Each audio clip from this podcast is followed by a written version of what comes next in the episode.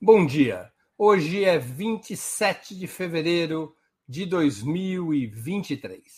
Está começando mais uma edição do programa 20 Minutos. Na última quinta-feira, dia 23 de fevereiro, o Brasil votou favoravelmente na Assembleia Geral das Nações Unidas a uma resolução que condenou a Rússia pela guerra na Ucrânia exigindo a imediata retirada das tropas de Moscou dos territórios internacionalmente reconhecidos da nação vizinha. Atrelada a essa abordagem anti-Rússia, o projeto aprovado fala em paz justa, abrangente e duradoura e apela ao fim das hostilidades. Os patrocinadores principais dessa resolução, que reuniu 141 votos favoráveis, foram os Estados Unidos, a União Europeia e a própria Ucrânia.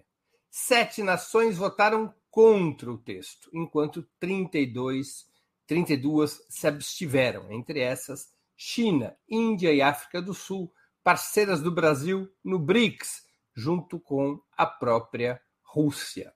A posição do governo brasileiro suscitou imediata discussão dentro e fora do país, especialmente porque colocou em xeque a neutralidade antes anunciada pelo presidente Lula a respeito da guerra na Ucrânia. Poucos dias antes, o presidente Lula havia, por exemplo, se recusado a fornecer munição para a Ucrânia é, rechaçando um pedido a esse respeito feito pelo primeiro-ministro da Alemanha. Compreender as razões que levaram o Brasil a este voto anti-Rússia passou a ser assunto instigante para todos e todas que se interessam por política externa. Essa também será a pauta de nossa exposição de hoje. Qual a política de Lula para a guerra na Ucrânia, afinal de contas?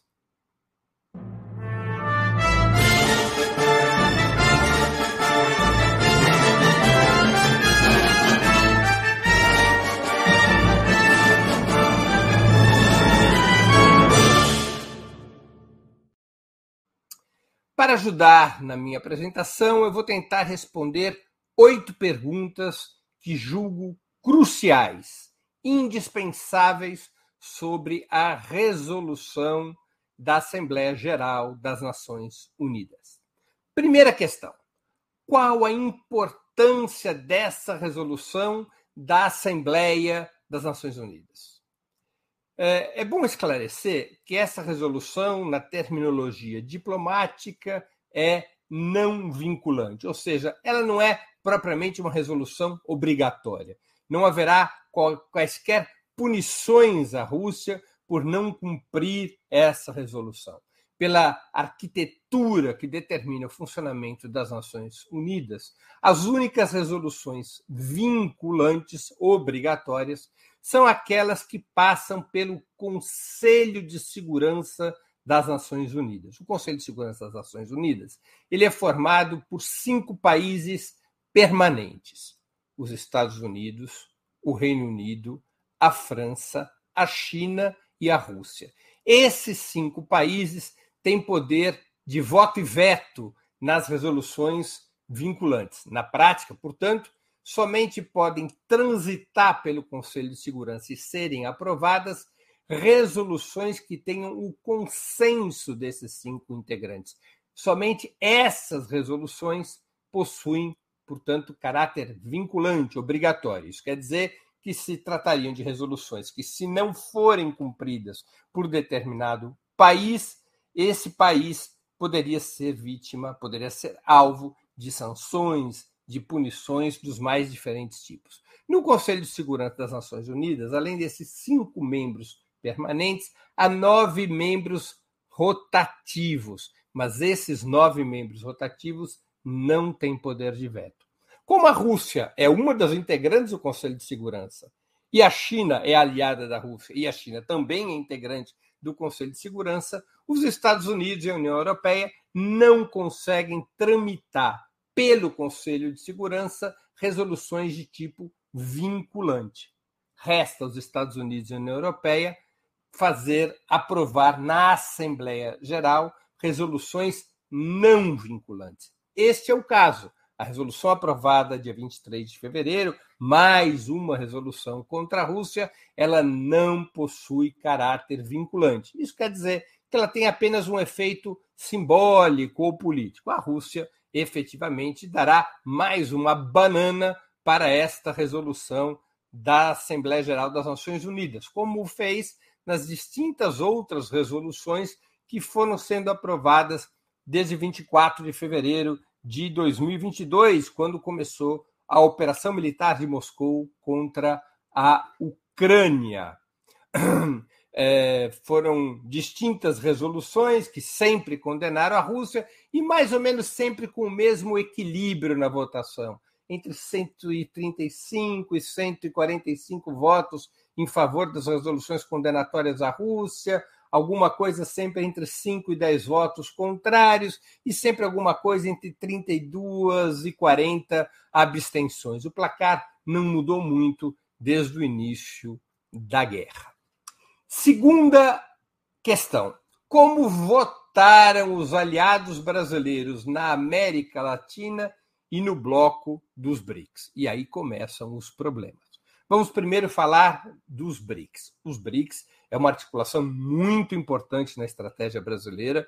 os governos brasileiros, os governos de Lula e Dilma no passado se empenharam muito para consolidar essa articulação e inclusive para desenvolvê-la como um espaço contra-hegemônico, um espaço que forjasse instituições, edificasse instituições, criasse instituições de multipolaridade. Uma dessas instituições é o Banco dos BRICS, sediado em Xangai. Para os bancos dos BRICS, para, banco, para presidir o Banco dos BRICS, o presidente Lula estaria indicando a ex-presidenta Dilma Rousseff.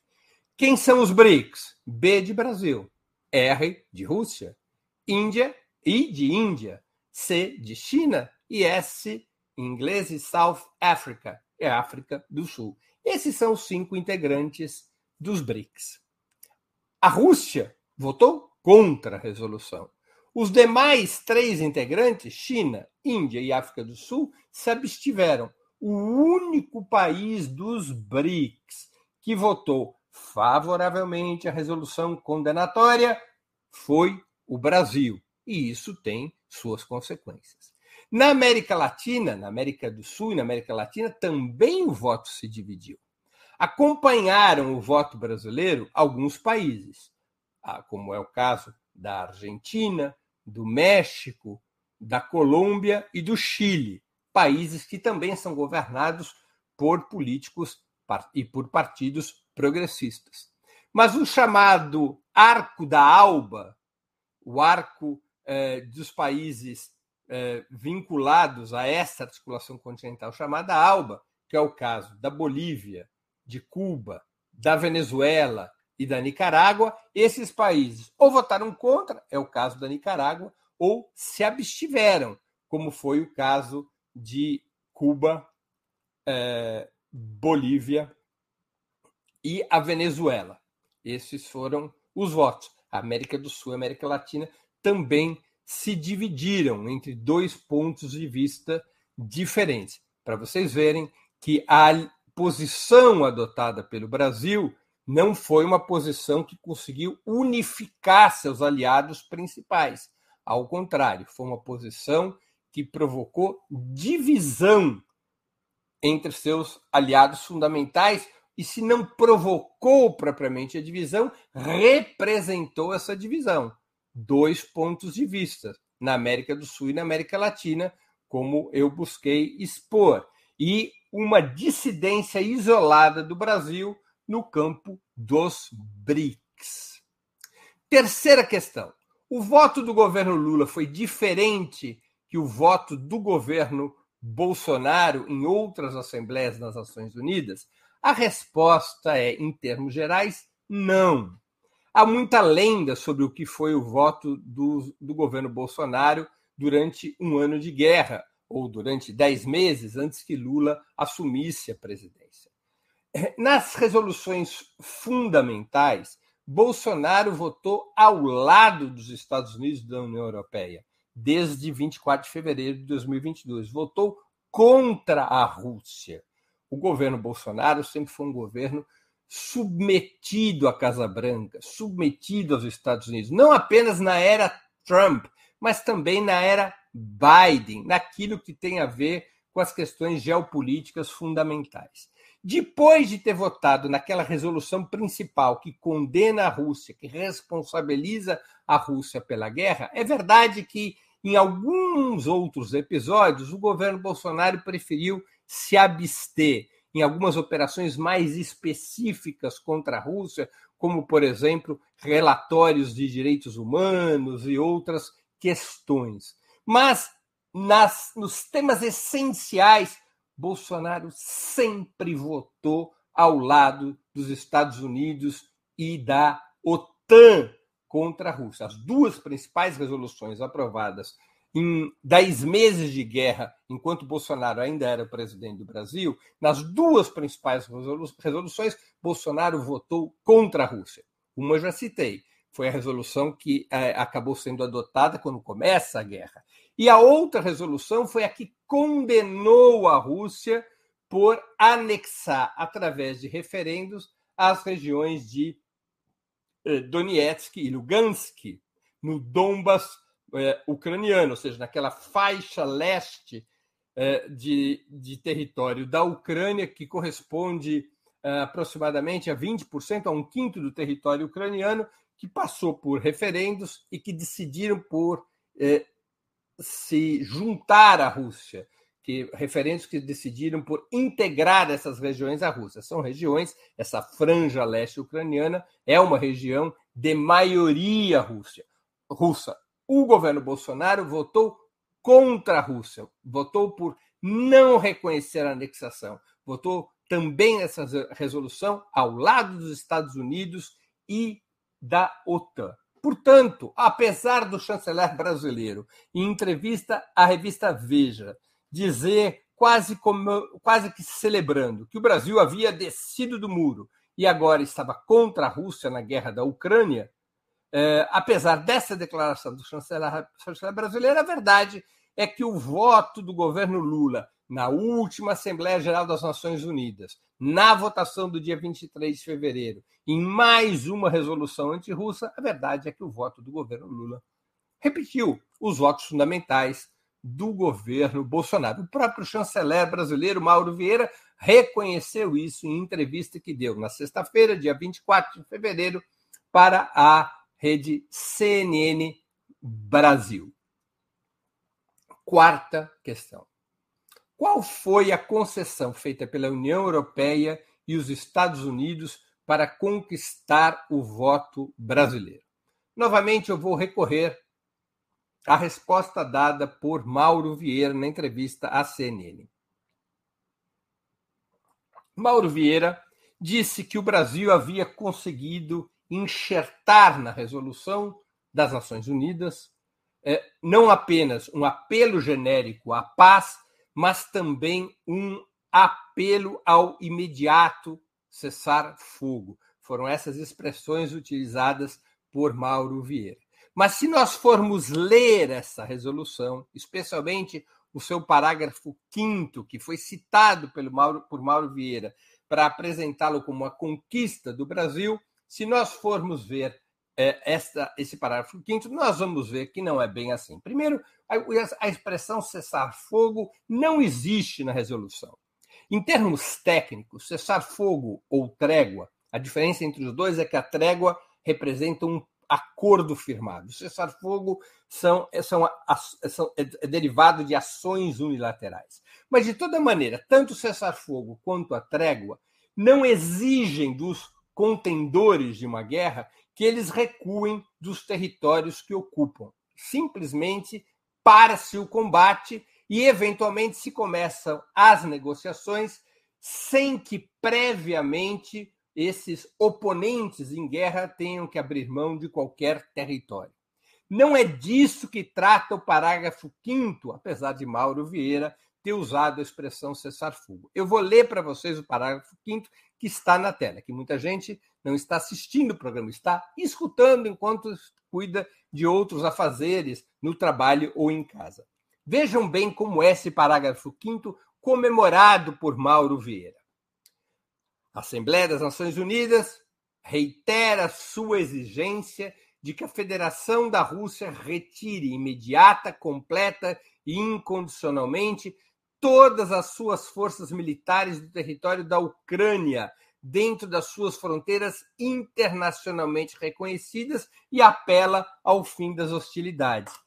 Para vocês verem que esse apelo ao fim das hostilidades ele está subordinado a que a Federação Russa saia da Ucrânia, não apenas dos territórios do Donbas, Donetsk e Lugansk, ou de Kherson, ou as outras regiões eh, que correspondem aos quatro oblasts, aos quatro oblasts, os quatro distritos que a Rússia reivindica e nos, na, nos quais suas tropas estão presentes, que, repito, representam alguma coisa como 20% do território ucraniano. Não apenas exige a retirada da Rússia desses territórios, mas da própria Crimeia, ocupada há quase 10 anos. É nesta lógica que a resolução pede o fim das hostilidades. É mais ou menos como se estivesse dizendo para a Rússia: retire-se da Ucrânia, capitule, capitule, renda-se à OTAN, à Ucrânia e aos Estados Unidos, e aí as hostilidades acabarão.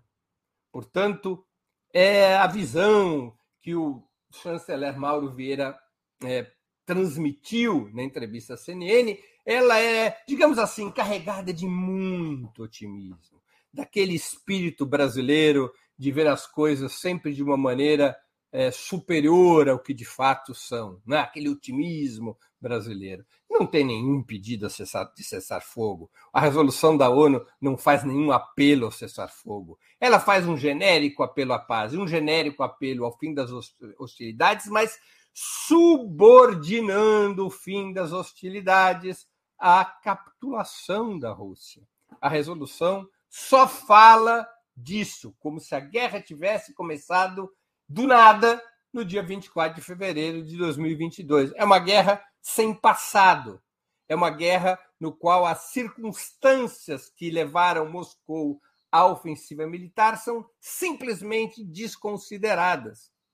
É? Nada se fala nessa resolução de que a guerra, na verdade, começou em 2014, quando houve um golpe de Estado em Kiev e se impôs um governo antirrusso, derrubando um governo legitimamente eleito, que era aliado de Moscou. E a partir desse momento em que se impõe um governo antirrusso em Kiev, começa uma brutal repressão contra a esquerda ucraniana, os partidos de esquerda foram colocados na ilegalidade e uma repressão também contra a minoria russa, particularmente na região do Donbas. Os acordos firmados, então, chamados acordos em Minsk I e Minsk II, foram solenemente desrespeitados pela Ucrânia com o apoio dos Estados Unidos e da União Europeia. A Ucrânia desrespeitou esses acordos e começou a bombardear, começou a atacar de forma regular e irregular a região do Donbas, de maioria russa, provocando um morticídio, matando cidadãos daquela região, além de, repito, perseguir a esquerda comunista ucraniana.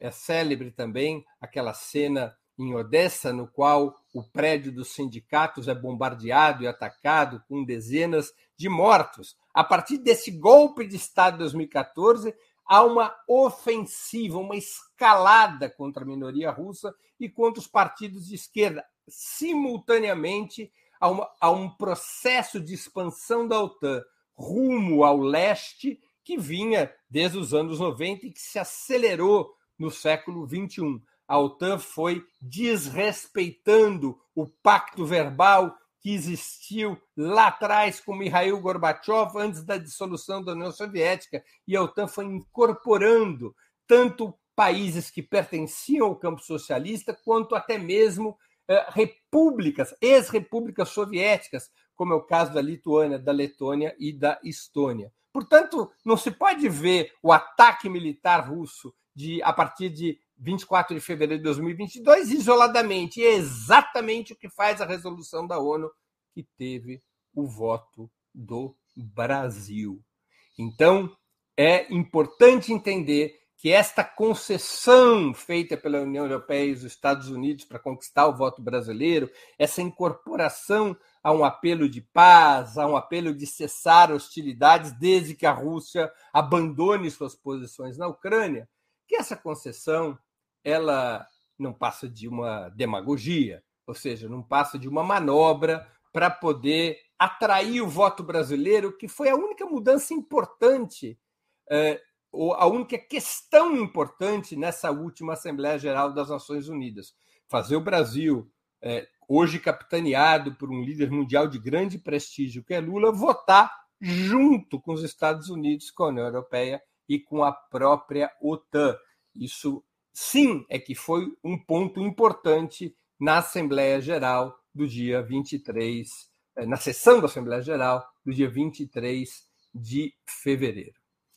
Vamos fazer uma pergunta complementar para entender se essa concessão feita pelos Estados Unidos e pela União Europeia é mesmo para valer ou apenas um truque para engambelar o Brasil e colocar o Brasil numa situação desconfortável com seus aliados do BRICS, em troca, sabe-se lá de que tipo de promessa. Os Estados Unidos e a União Europeia têm algum interesse na paz? Essa é a quinta pergunta.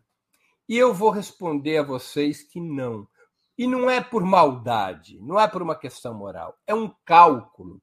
Os Estados Unidos e a União Europeia estão convencidos, e basta escutar o último discurso de Biden quando ele esteve em Kiev, basta escutar o, o, discurso do secretário de Estado norte-americano, do representante dos Estados Unidos na ONU, depois da votação do dia 23, e ficará muito fácil entender que os Estados Unidos e a União Europeia não abdicam de uma escalada de violência na Ucrânia em proteção aos exércitos de Zelensky para combater a Rússia cada vez com maior suporte militar. Eles afirmam isso. Esse, esse, é o teor do discurso do Biden. Esse é o teor do discurso da OTAN. Esse é o teor dos, das principais autoridades da Europa e dos Estados Unidos. Qual é o cálculo que está presente nessa escalada?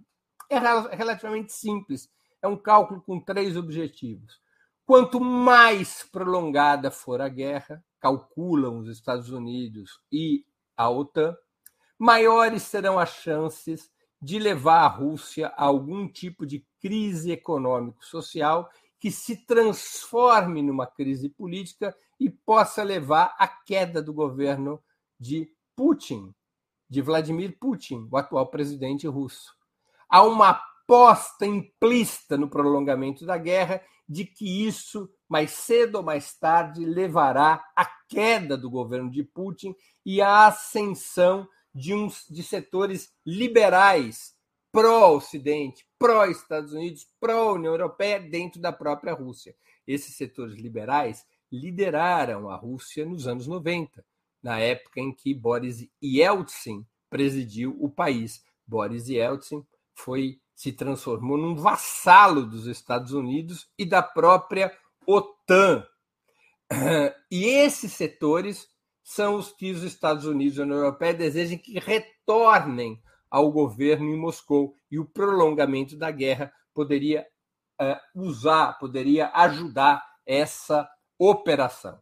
Segundo, segundo uh, objetivo, é nunca, desde a guerra do Vietnã, nunca o complexo bélico industrial ganhou tanto dinheiro como na guerra da Ucrânia.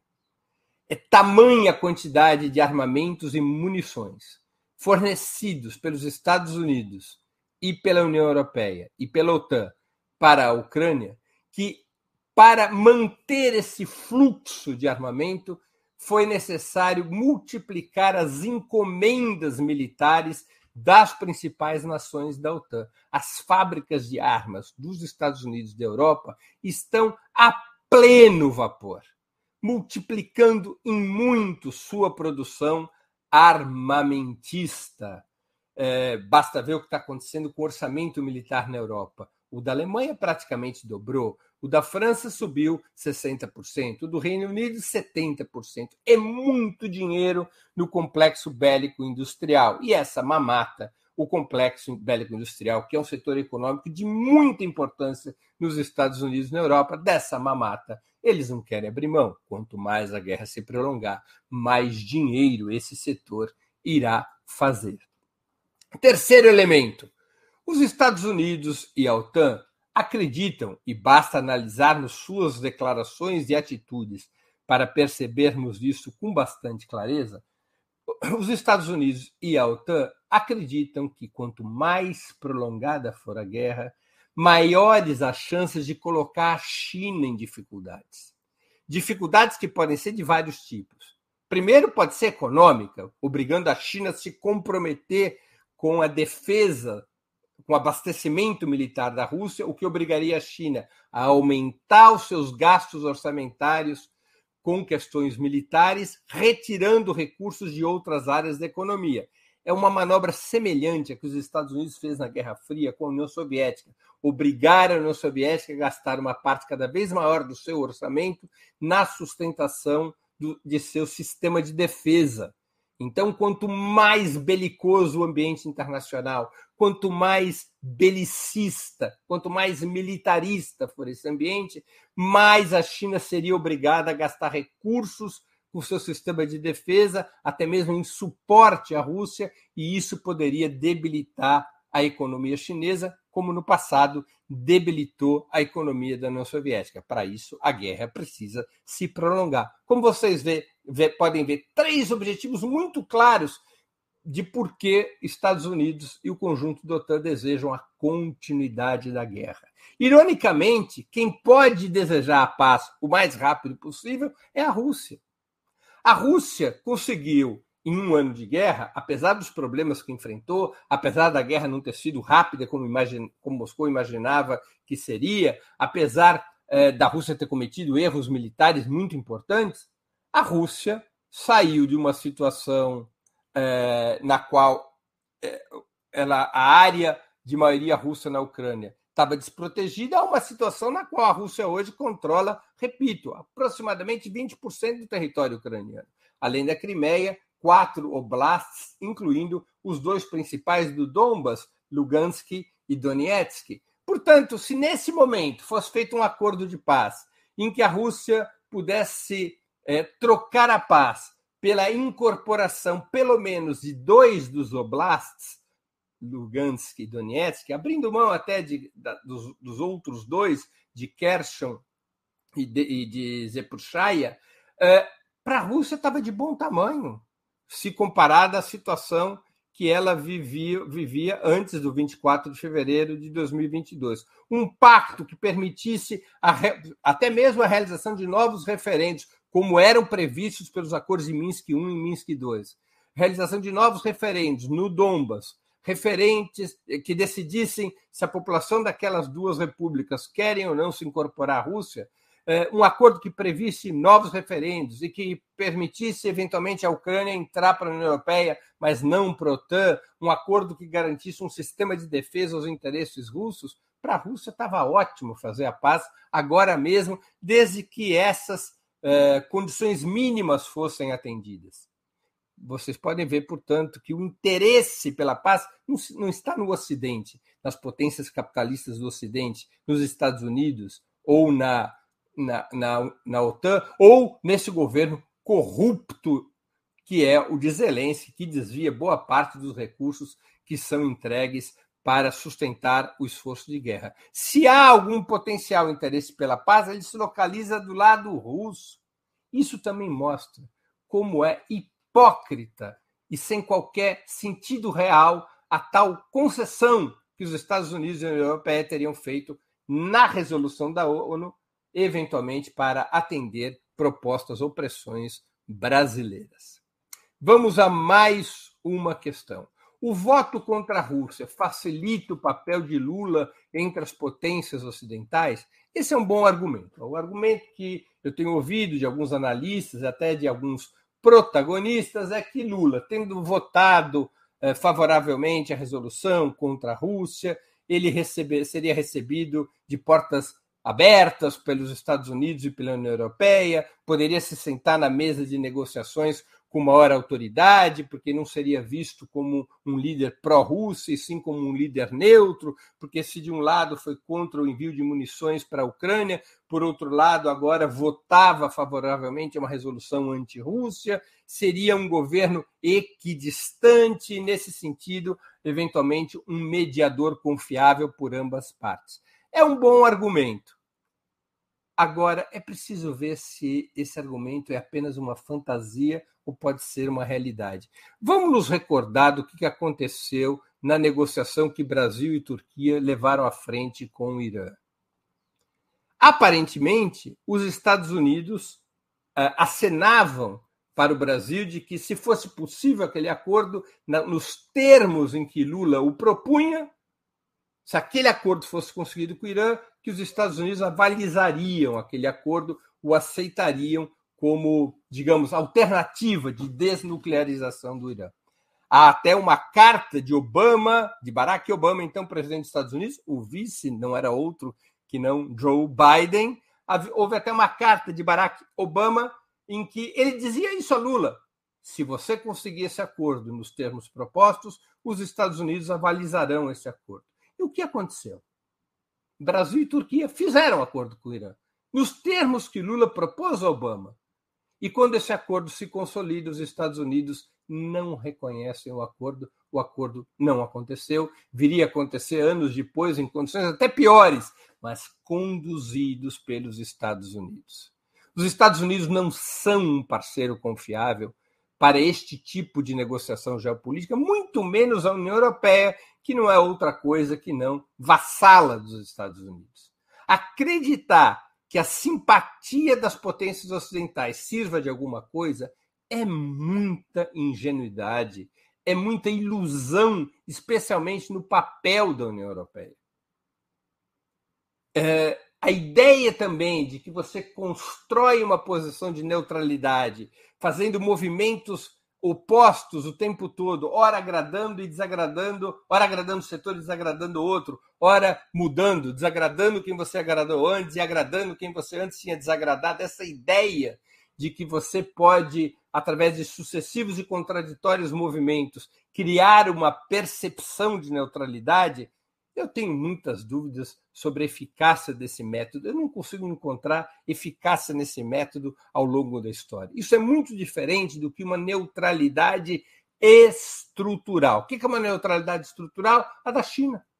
Se abstém o tempo todo, também está propondo a paz, acabou de lançar um documento de 12 pontos, mas ela nem fornece armas à Rússia, o que seria natural até que fornecesse, nem condena a Rússia na, Assembleia Geral das Nações Unidas. A China se mantém numa posição de neutralidade estrutural coerente o tempo todo, sem agrados e desagrados. É uma política estrutural exatamente porque ela não é caracterizada por esses movimentos eh, de complexa e contraditória leitura.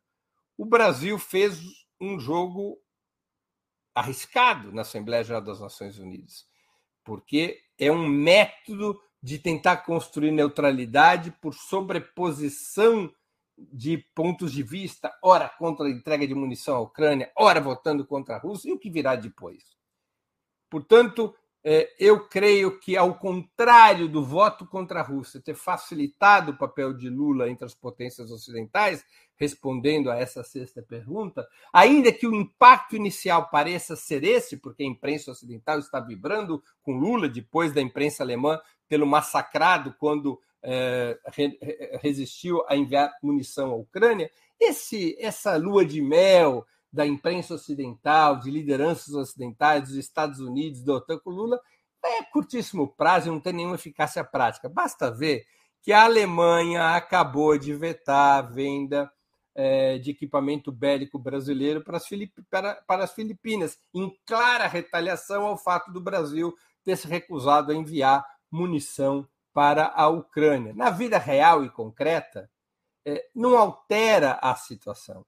A força do Brasil, penso eu, estava e está na sua neutralidade estrutural em compor na América Latina e com os BRICS um bloco sólido de neutralidade e não através de movimentos táticos contraditórios que podem até ajudar, num certo momento, a imagem do presidente Lula, mas a médio e longo prazo fazem com que o Brasil perca autoridade junto aos seus próprios aliados.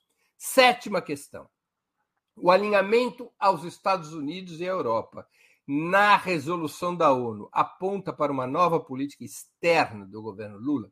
E aí eu acho que está uma questão crucial.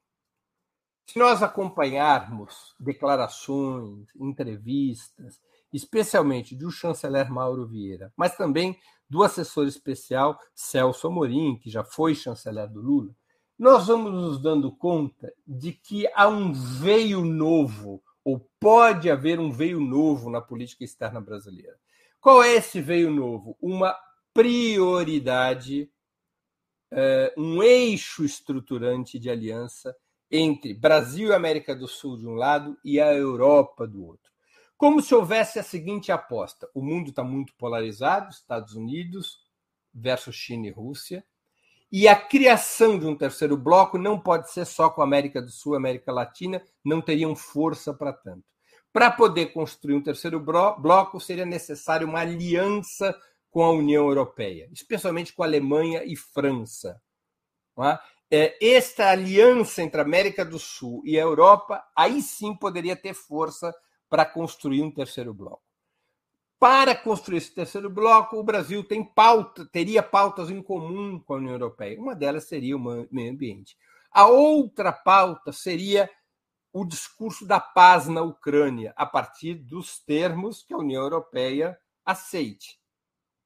Isso, essa busca de aliança pela, com a Europa, poderia ser uma das razões que estaria levando, que teria levado o governo brasileiro a votar contra a Rússia na Assembleia Geral das Nações Unidas. Um passo em direção à Alemanha e à França para tentar construir essa aliança com a Europa.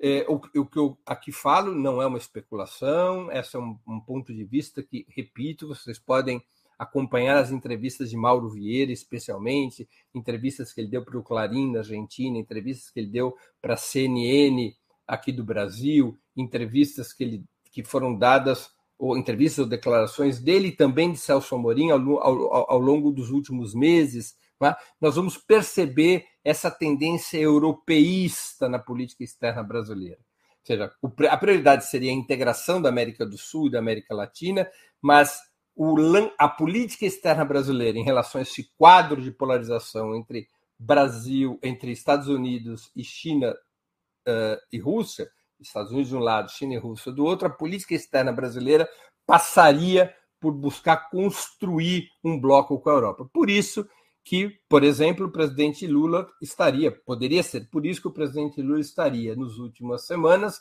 eh, em várias entrevistas, ele defendeu a retomada e a aplicação do acordo Mercosul-União Europeia, que é um acordo que vinha sendo travado pelos próprios governos liderados pelo PT entre 2003 e 2016, porque ele é um acordo semelhante ao da ALCA. É um acordo pelo qual a produção agropecuária e mineral brasileira seria eh, teria eh, benefícios em troca do mercado brasileiro se abrir para os produtos industriais e, de, e serviços europeus. É uma troca no qual se fortalece o setor primário brasileiro e se fortalece o setor secundário, o setor industrial e o setor terciário de serviços da Europa. É um acordo que o Brasil sempre viu com muita desconfiança, além de ser um acordo de difícil viabilização, até mesmo em termos agrícolas. A resistência de vários países da União Europeia a abrir portas a produtos agrícolas do Brasil é imensa. É o caso da França, é o caso da Polônia, é o caso da Irlanda que são países que dependem muito dos subsídios governamentais, países nos quais a agricultura depende muito dos subsídios governamentais. E o levantamento desses subsídios para facilitar o acesso dos produtos agrícolas brasileiros não é vista com bons olhos nesses países. E esses países, aí eu vou falar também desses países pequenos, como Polônia e Irlanda, têm poder de veto para esse tipo de implementação de acordo, uh, como o, o, Mercosul, União Europeia. Então, nós estamos diante de um cenário no qual essa aposta pela aliança com a Europa, que os, cujos sinais são evidentes, especialmente na boca do chanceler Mauro Vieira, essa aposta é muito duvidosa pode ter orientado o voto brasileiro na Assembleia Geral da ONU. E ela é muito duvidosa, primeiro porque a Europa é uma anã política, né? É um continente que está numa situação econômica difícil, mas isso não é o mais grave. O mais grave é que a União Europeia é uma anã político-militar totalmente subordinada aos Estados Unidos. E, o, e os governos sociais-democratas, como é o caso da Alemanha, são mais subordinados ainda que os governos de direita. A social-democracia europeia, desde 1945, se transformou em uma corrente do imperialismo, do sistema imperialista liderado pelos Estados Unidos. Antes da Guerra de 45, a União a social-democracia podia ser compreendida como uma corrente reformista do movimento operário. O movimento operário tinha então duas correntes, uma reformista, social-democrata, e outra revolucionária, que eram os comunistas. Depois de 45, a social-democracia europeia, em grande escala, fez uma transição de uma corrente reformista do movimento operário para uma corrente integrada ao sistema imperialista liderado pelos Estados Unidos. A social-democracia assumiu, às vezes muito mais que a própria direita, um discurso anticomunista, antissoviético, e, finalmente, depois da dissolução da União Soviética, a social-democracia europeia invernizou as políticas neoliberais, assumiu as políticas neoliberais e continuou a ser uma corrente otanista, de defesa da OTAN, de defesa desse sistema imperialista criado a partir de 1945. Então, ter ilusões nesse tipo de atores me parece é, um grave equívoco, um grave equívoco que está sendo cometido. E creio eu que isso também pode explicar esse voto exótico do Brasil contra a Rússia na Assembleia Geral, repito, separado dos votos dos demais parceiros dos BRICS, como a China, como a Índia, que é governada pela direita, o governo Modi é um governo de direita, e a África do Sul, que é comandada pelo Congresso Nacional Africano, que é um partido que tem muito, relações muito boas com o, o Partido dos Trabalhadores e que até mesmo se assemelha um pouco ao PT em suas posições e formas de organização. Finalmente, vamos à oitava pergunta. A posição do Brasil na Assembleia Geral das Nações Unidas tem reflexos na política interna? A minha resposta vai ser sim. Tem reflexos e não são bons. Tem reflexos porque é, em dois planos. Num plano estritamente político, porque reforça dentro do Brasil os setores liberais que são pró-imperialistas, que são pró-Estados Unidos. Esses setores ficam mais fortes quando o presidente Lula orienta um voto na Assembleia Geral das Nações Unidas que é alinhado aos Estados Unidos e à OTAN. Esses setores liberais se engrandecem com esse tipo de voto. Esses setores liberais ganham espaço com esse tipo de voto. Esses setores liberais até aplaudem esse tipo de voto. Então, em termos políticos, reforça um setor eh, da sociedade brasileira que tem vínculos estruturais, orgânicos com a Casa Branca, com o sistema imperialista, com os Estados Unidos, com a União Europeia, e, e, e se trata exatamente dos mesmos setores que comandaram o golpe de Estado contra a presidenta Dilma Rousseff em 2016. Se trata exatamente desses setores. Lembremos que, à época, o vice de Obama, repito, era o próprio Joe Biden. E os Estados Unidos tiveram um papel é, de alguma relevância no golpe de Estado que então ocorreu. E esses setores burgueses internos liberais se associam diretamente à Casa Branca. Então, um voto desse tipo é um voto que reforça esses setores. Mas, além dessa questão política imediata, eu creio que também há uma questão pedagógica. Presidente da República exerce um papel pedagógico, o governo também exerce um papel pedagógico. E esse papel pedagógico, no meu modo de entender, deveria ser, nas questões internacionais, deixar muito claro qual é o problema principal do mundo, especialmente qual é o problema principal para os países da periferia do capitalismo. E esse problema principal, na minha opinião, quero sempre repetir, é a existência do sistema imperialista liderado pelos Estados Unidos. É esse sistema imperialista que suga as riquezas da América Latina, historicamente e atualmente. É esse sistema imperialista que levou à desindustrialização do Brasil e dos seus países e dos demais países da América Latina. É esse sistema imperialista que bloqueia Cuba e faz sanções contra a Venezuela. É esse sistema imperialista que impede o Brasil de se industrializar de forma autônoma e soberana. É esse sistema imperialista o principal inimigo externo de países como o Brasil. E dizer isso ao povo permanentemente, e mostrar isso ao povo permanentemente, e deixar muito claro isso ao povo permanentemente, é uma questão pedagógica fundamental a ser conduzida, penso eu, pelo presidente da República, pelo governo, pelos partidos de esquerda. E quando há um voto como esse na Assembleia Geral das Nações Unidas, que é um voto ao lado dos Estados Unidos, ao lado da União Europeia, numa questão onde fica evidente o funcionamento do sistema imperialista, porque o sistema imperialista é quem provocou essa guerra, é o sistema imperialista que deixou a Rússia sem saída, é o sistema imperialista que buscou expandir a OTAN até as fronteiras da Rússia, é o sistema imperialista que buscou criar na Europa uma correlação militar de forças desfavorável à Rússia e que é, empoderasse é, a aliança entre as principais potências capitalistas europeias e Estados Unidos. É esse sistema imperialista que está por trás da guerra e que joga tudo na sua continuidade esse sistema imperialista deveria ser permanentemente denunciado, mesmo quando o Brasil resolva, em termos geopolíticos, adotar uma postura de neutralidade estrutural, coisa que o Brasil, nessa votação das Nações Unidas, não fez. Voltou alinhado aos Estados Unidos e OTAN contra a Rússia.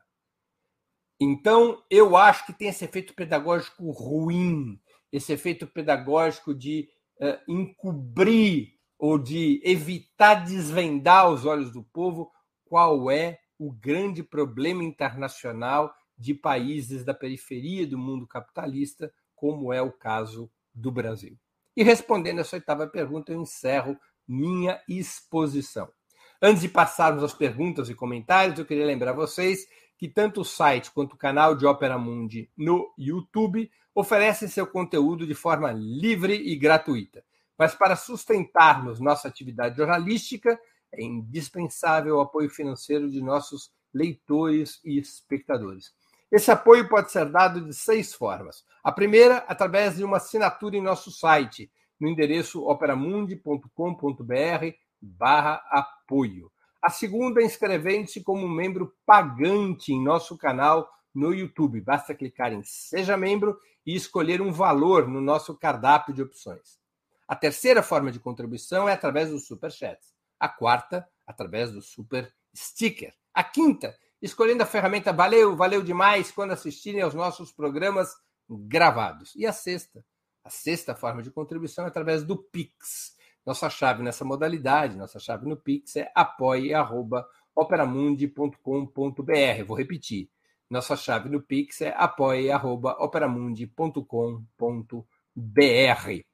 Além dessas seis formas de contribuição, lembre-se sempre de dar like, de clicar no sininho e de compartilhar nossos programas com seus amigos e nos seus grupos.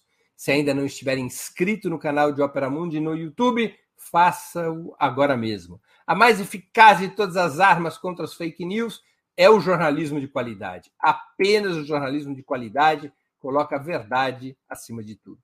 E esse jornalismo que a Opera Mundi busca oferecer todos os dias depende da sua contribuição, do seu apoio, do seu engajamento. Não importa o valor com o qual possa ou deseje contribuir, ele será sempre muito bem-vindo.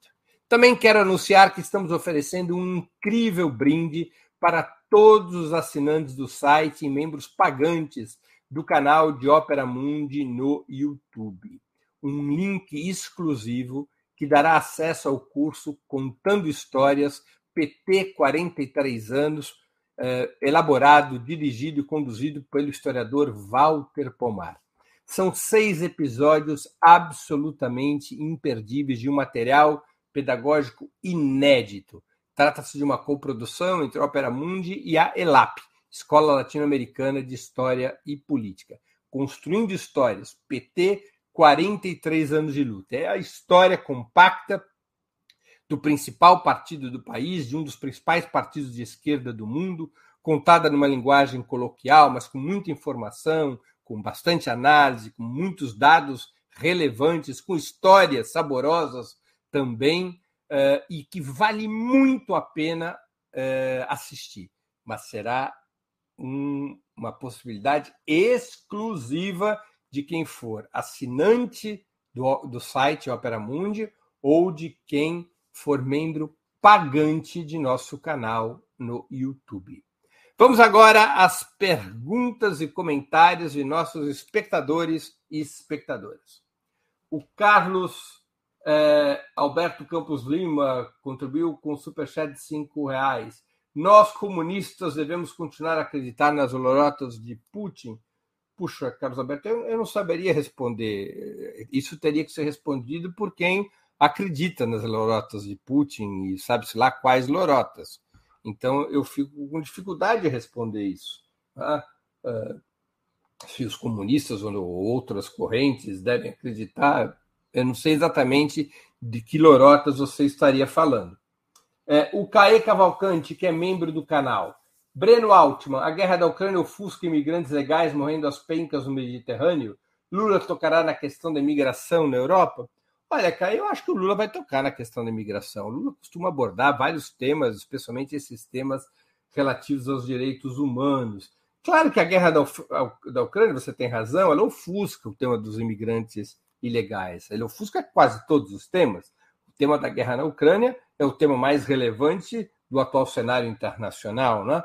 Mas em relação a esses temas humanitários, a história do presidente Lula é sempre tratá-los com muita humanidade, com muita empatia, com muito respeito e colocar essas cartas sobre a mesa.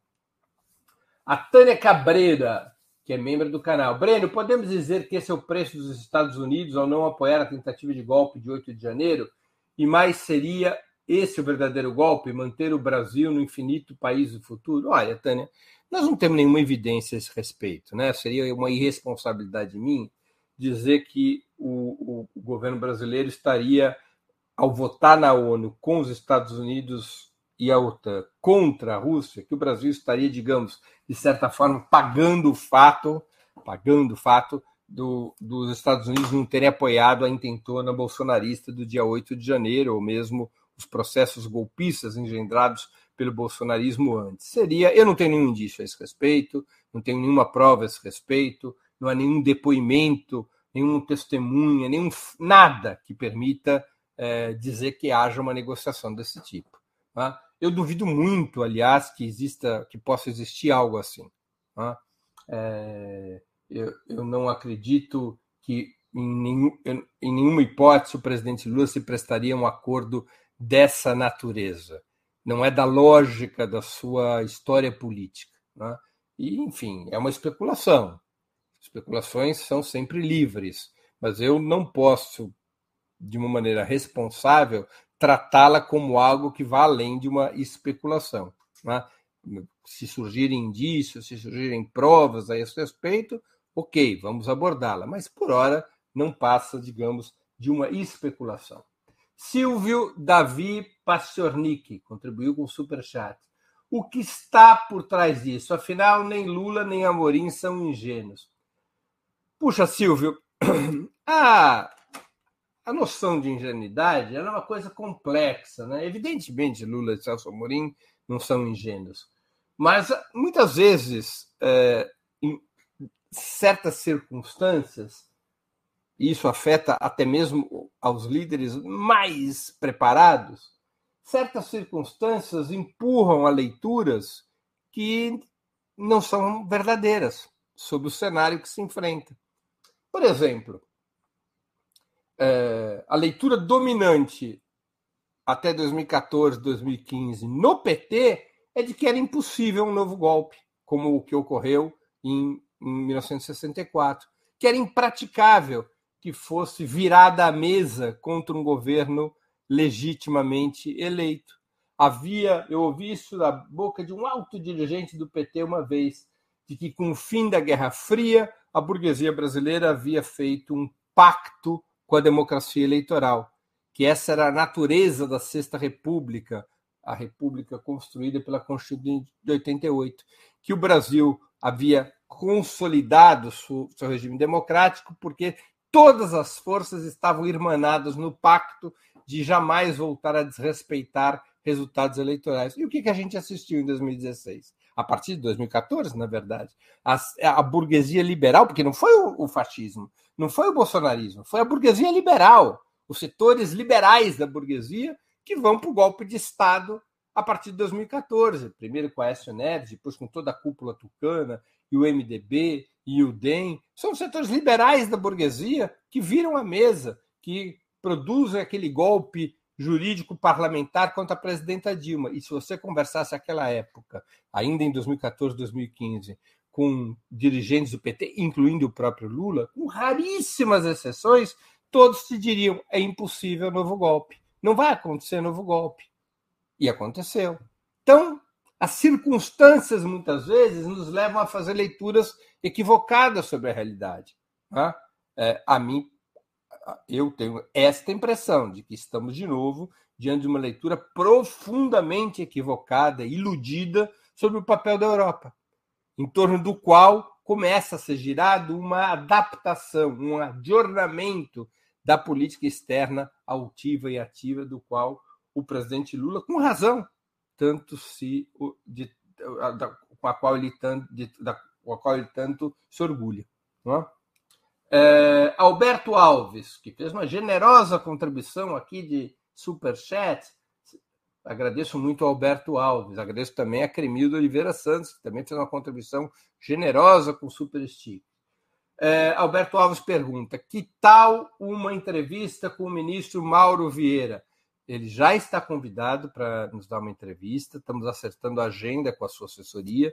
Nesse momento, ele está na Índia. Vamos ver aí se nas próximas semanas, de preferência antes da ida do presidente Lula à China, nós podemos entrevistar o chanceler Mauro Vieira. Ele é um convidado nosso para poder expor o ponto de vista do governo brasileiro a respeito da guerra da Ucrânia, que, aliás, não está bem explicado nenhuma autoridade do governo brasileiro foi a público explicar razoavelmente esse voto na Assembleia Geral. Muito do que a gente está comentando aqui é pensando fatos e declarações que ainda não constituem um edifício político sólido, pelo menos em termos de opinião pública. Né?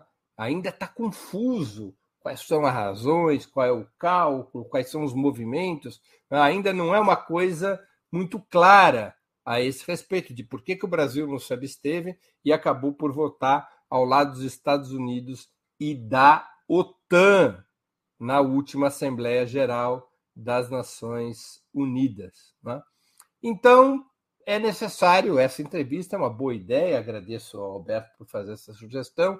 E nós já estamos convidando o chanceler Mauro Vieira para uma entrevista que possa esclarecer essas decisões que foram adotadas, de certa maneira, criando um embaraço para forças de esquerda no Brasil. Não é? é uma decisão que não é simples para a esquerda latino-americana quando há um voto ao lado do sistema imperialista, ao lado dos Estados Unidos e ao lado da OTAN. Vamos ver aqui se ainda temos alguma questão. A gente já está chegando na uma hora é, de programa. Vamos pegar aqui na, com a nossa produção se ainda há alguma questão. É, ah, sim, o Daniel LC Costa. Breno, você viu a declaração do chanceler russo Sergei Lavrov no dia de hoje? Uma vintena de países querem entrar nos BRICS. Por que o Brasil quer esse acordo sem sentido com a União Europeia? Veja, Daniel, não é uma coisa ou outra. Eu acho que o formato da política externa brasileira é um formato plural de ter relações com todos os atores no cenário mundial. Estar no BRICS não seria contraditório com ter o acordo com a União Europeia. essa é a formulação histórica da política externa dos governos petistas e que vem sendo conduzido, foi conduzido no período 2003, 2016 e que continua a ser conduzido agora. E eu acho que nisso há muito bom senso. Você não precisa, em política externa, quando a sua política externa é forçar uma ordem multipolar e não uma ordem unipolar, quando você quer forçar uma ordem multipolar, é razoável que você estabeleça relações as melhores possíveis com todos os agentes. Né? Então, repito, não haveria contradição entre estar nos BRICS, fortalecer os BRICS e ter relações com a União Europeia. Não acho que é disso que se trata, fazer uma opção desse tipo. O problema estaria, nas, na minha opinião, se o Brasil estiver olhando para a União Europeia e compreendendo a União Europeia como o principal parceiro estratégico.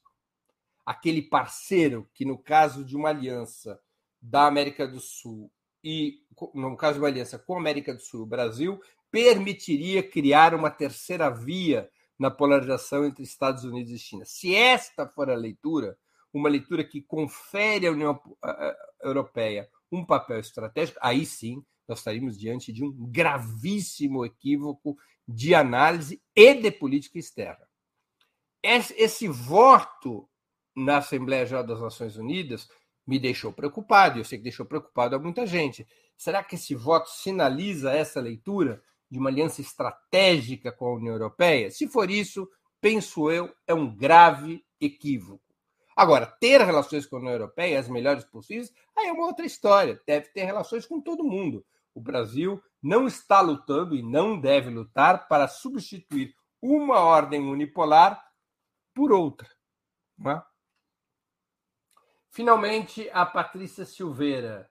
Perdemos a possibilidade de mediar o acordo de paz. A Patrícia contribuiu com o Superchat. Olha, Patrícia, eu não seria tão taxativo. Né? É...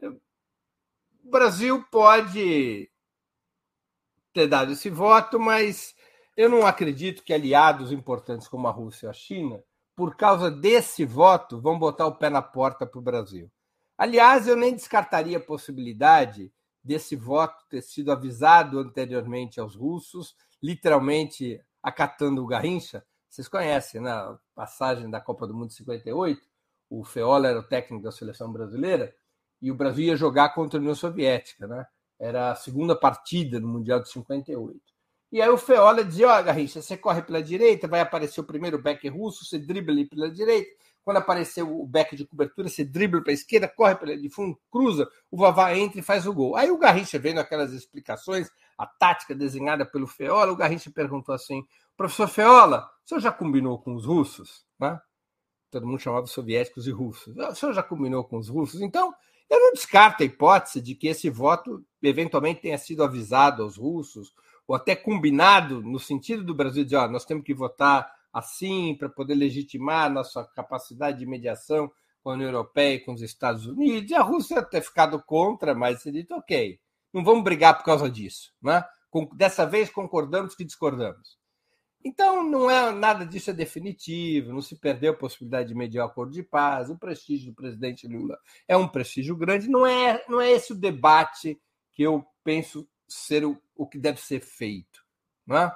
É, o debate é assim, do ponto de vista de uma política externa é, sólida, este voto tem coerência? Ou esse voto sai da linha de coerência que permite ao Brasil fazer um jogo estratégico é, de impacto? E nesse sentido, eu acho que o voto foi um voto ruim, um voto errado, um voto grave. Se ele for sinal de um giro na política externa mais grave ainda. E eu, sinceramente, eu digo a vocês, eu estou em dúvidas sobre se é ou não um sinal de um giro europeísta na política externa brasileira, porque eu tenho visto, lido e visto muitas declarações que apontam nessa direção, declarações especialmente de Mauro Vieira e também de Celso Amorim. É necessário esclarecer essa questão uh, o mais rápido possível, para que nós possamos compreender qual é a lógica dessa política externa do governo Lula. Uh, o Caê Cavalcante, olha, pessoal, agora é a última pergunta que a gente já passou de uma hora. O Caê Cavalcante, ele pergunta, ele é membro do canal, ele pergunta. É, Breno, esse voto na ONU não foi previamente acordado com a Rússia, tendo em vista que a África do Sul e Índia não teriam peso em negociação de paz? Bom, eu acabei de comentar isso. Talvez tenham sido, acho improvável, para te falar a verdade, mas pelo menos a Rússia deve ter sido avisada antes. Mas isso não muda nada, né? Ou seja, é, o que a gente está discutindo aqui não é se foi, não foi avisada a Rússia, mas a, a, a, a essência do voto. E acho que você, você faz um comentário lateral que eu não concordaria. Não, não concordo. A África do Sul e Índia não teriam peso na negociação de paz? A África do Sul talvez não. A Índia tem muito peso. A Índia não é só apenas o peso populacional da Índia, mas é o peso do que a Índia hoje representa no fornecimento de múltiplos serviços e aportes ao capital mundial. A China tem, a Índia tem peso. Né? Aliás, uma curiosidade: 32 nações se abstiveram, 7 votaram contra, contra e 41 foram favoráveis. Não é isso? Se você somar essas 32 abstenções mais os 7 países contrários, 39 votos, que correspondem a 48% da população mundial. Veja só, apesar da derrota diplomática da Rússia parecer grande, 141 a 32, né? É como se fosse um jogo de futebol que terminasse 5 a 1 né? Apesar dessa da, da derrota diplomática da Rússia parecer grande, em termos populacionais, meio a meio. Né? Meio a meio. Então, para vocês verem como a coisa é difícil. Pessoal, nós vamos encerrando por aqui. Eu queria agradecer a audiência, em especial a quem colaborou ou vier colaborar com a sustentação financeira de Ópera Mundi. Sem vocês, nosso trabalho não faria sentido e não seria possível. Um grande abraço a todos e a todas.